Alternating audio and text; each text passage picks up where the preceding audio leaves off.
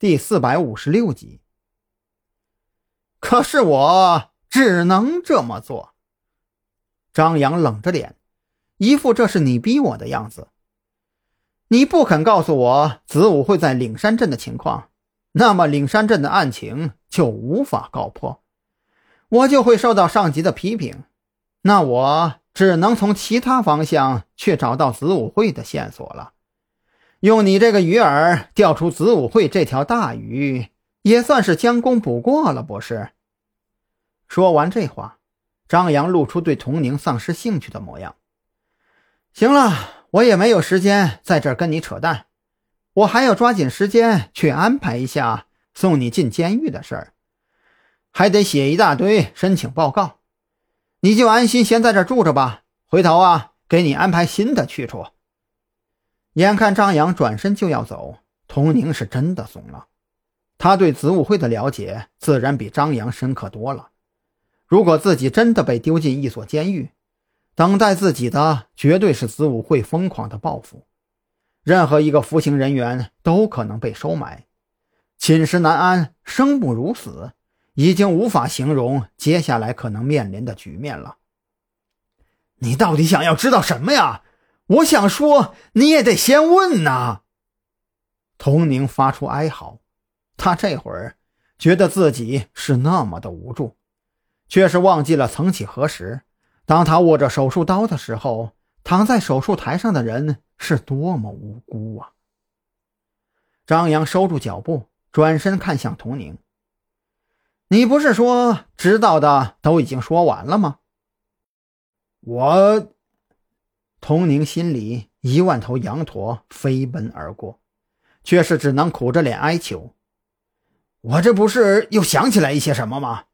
子午会的确在岭山镇那边活动，但是以我对他们的了解，不应该闹出人命才对呀。”听到这话，张扬已经知道，童宁对岭山镇的事儿了解的绝对不止一星半点儿，随即缓步走到审讯桌前坐好。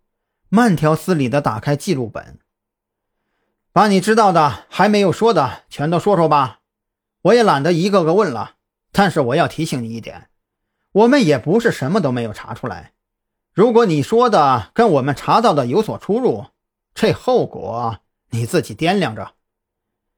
那如果你们查到的情况不属实呢？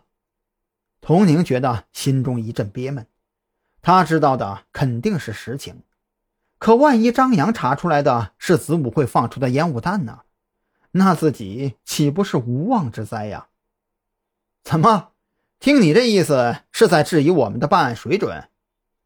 张扬可不管这些，他现在要做的就是给童宁施压，只有让他没有精力给自己打马虎眼，这才能保证供词的真实度。一听这个，童宁就没有脾气了。现在的情况。自己就是案板上的一块肉，张扬想怎么切就怎么切，完全没有话语权呀。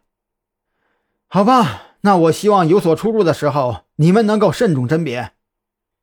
童宁寻思着，反正伸头是一刀，缩头还是一刀，索性大大方方的说出来也就完事儿了。子午会在岭山镇的确有个据点，但是这个据点并不是以犯罪活动为目的而建立起来的。他们在岭山镇的深山中设置了一个类似于培训基地的机构，用来培养子午会选中的催眠师苗子。但是对此我只是有所耳闻，并没有去过，所以不能给你们提供准确的位置。子午会很缺催眠师。张扬心中一沉，童宁的话给他点明了调查方向。彭璇不就是在心理暗示方面有着超出常人的天赋吗？那么彭璇前去岭山镇的动机就得到了解释。